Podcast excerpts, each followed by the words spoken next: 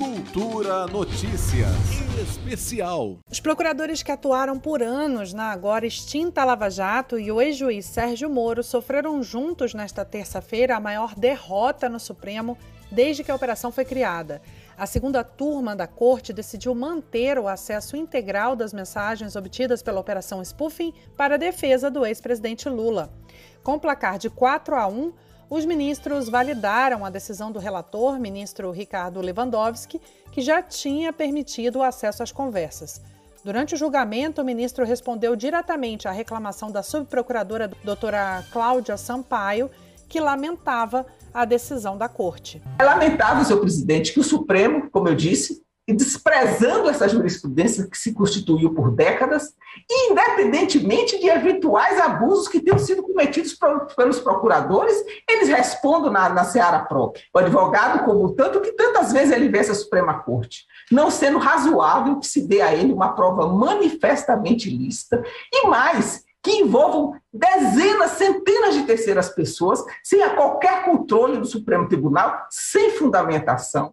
Mas não é bem assim. Há cerca de três anos, a defesa vem insistindo, junto à 13ª Vara eh, Criminal Federal de Curitiba, para ter acesso a um dos processos, a uma das ações penais em que o ex-presidente Luiz Inácio Lula da Silva eh, eh, figura como réu, especialmente ao acordo de leniência da Odebrecht, seguintes mensagens, que à primeira vista, não vou julgar, não vou fazer nenhuma avaliação com relação à validade desse material, já se figura apta a evidenciar, ao menos em tese, uma parceria indevida entre o órgão julgador e a acusação, além de trazer à lume tratativas internacionais. Já o advogado do ex-presidente, Cristiano Zanin, destacou a necessidade da defesa em provar o vínculo ilegal entre Moro e os procuradores caracterizando nulidade do processo.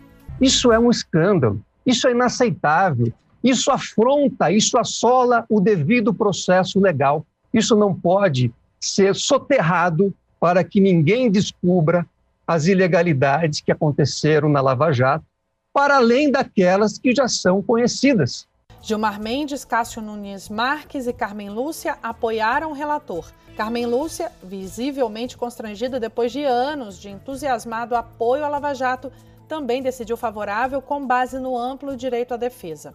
É, no, na fundamentação, esclarece apenas que não está exarando qualquer juízo de valor sobre a qualidade, a licitude dos dados, apenas dizendo que o que foi dado era para garantir o direito de defesa. Cássio Nunes, indicado por Bolsonaro, fez questão de um voto discreto e rápido, mas também favorável à defesa de Lula.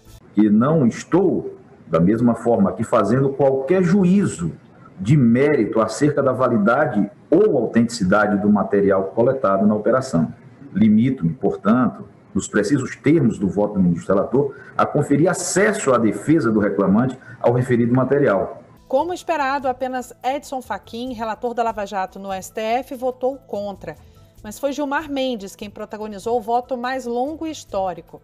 Ele leu vários trechos das mensagens trocadas entre procuradores e Moro e aproveitou para fazer críticas duras ao Ministério Público e ao ex-juiz.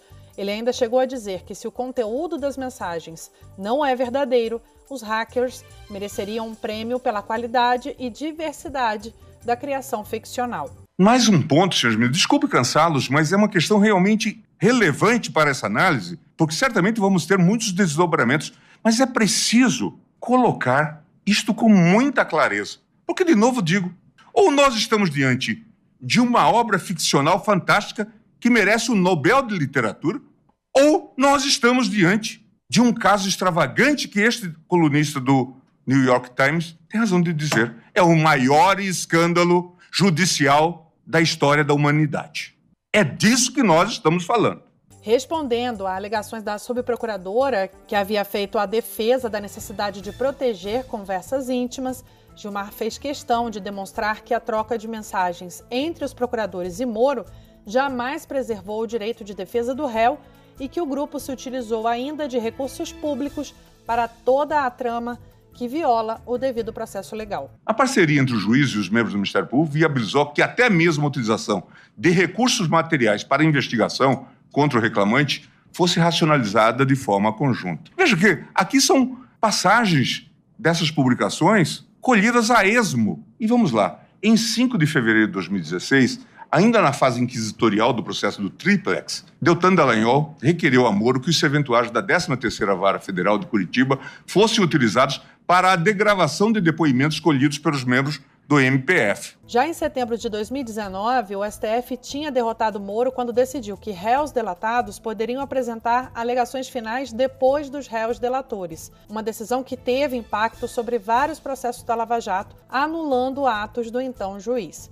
Mas essa derrota de Moro no STF é a maior porque pode atingir diretamente decisões suas contra Lula, seu maior alvo, e expõe à opinião pública métodos ilegais de atuação dele e de procuradores.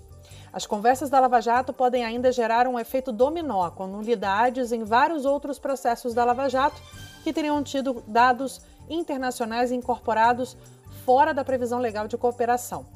Moro e procuradores combinaram estratégias de investigação para definir sentenças contra acusados, o que também é ilegal. Depois do carnaval, a segunda turma do STF deve julgar o pedido de suspeição de Moro em relação aos atos processuais adotados no caso de Lula.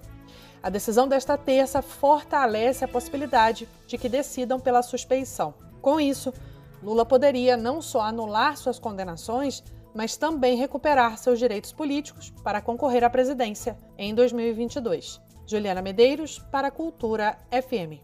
Cultura Notícias Especial.